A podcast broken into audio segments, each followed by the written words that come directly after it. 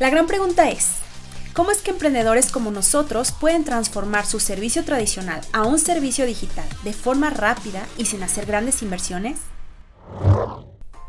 Bienvenido al episodio número 2 de mi podcast sobre transformación digital para las empresas. El lugar en el que cada semana comparto contigo consejos y estrategias para transformar el servicio tradicional de tu empresa a un servicio digital, que te ayude a conseguir más clientes y mantener a tus clientes actuales aportándoles más valor a largo plazo. ¿Estás listo? Mi nombre es Sofía Villanueva y quiero que en estos 5 minutos que dura el episodio estés atento y tomes nota de todo lo que tengo que contarte para que lo apliques en tu empresa. Comenzamos. En este episodio hablaré sobre el webinar que tuve la semana pasada en colaboración con la Universidad del Valle de México sobre transformación digital, donde hubo una audiencia superior a las 250 personas.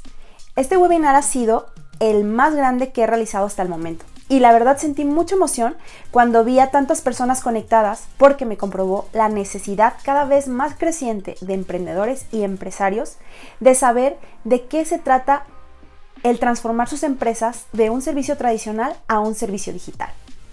En este webinar hablé sobre los cuatro pasos rápidos para dominar la transformación del servicio digital.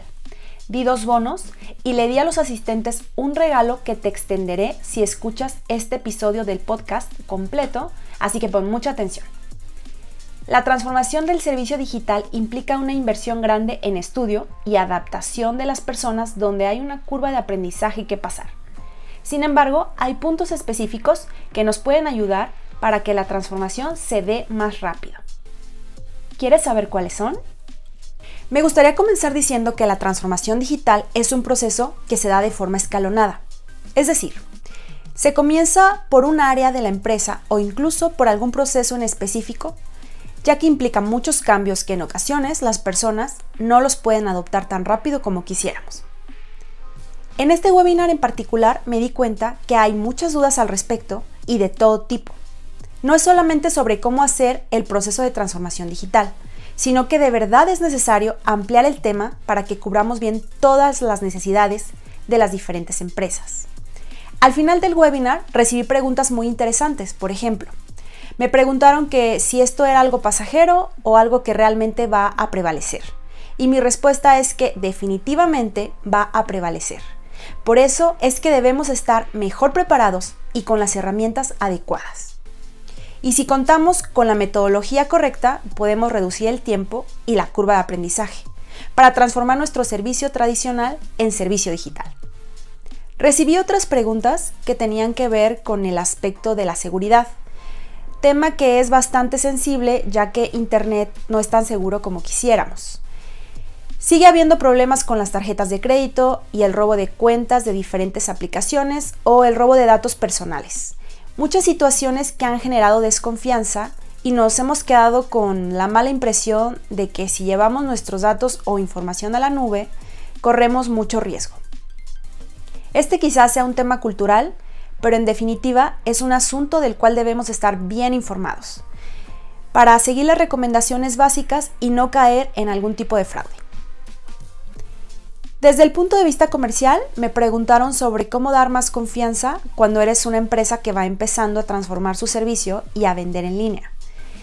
En este caso hablamos sobre la importancia de solicitar a nuestros clientes casos de éxito y documentarlos, ya sea por escrito o grabados, para que los prospectos que vayamos adquiriendo confíen en nosotros.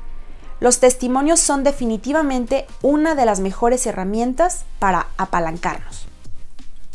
La transformación digital es un tema muy amplio y se puede abordar desde diferentes aspectos según el nivel de transformación en el que estemos.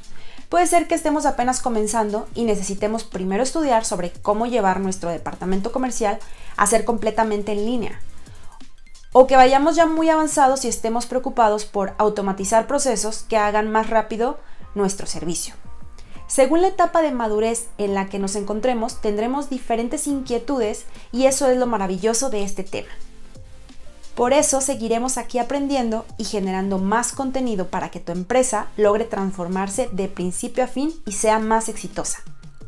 Si llegaste hasta aquí, te felicito, ya que eso demuestra que estás interesado en transformar tu negocio.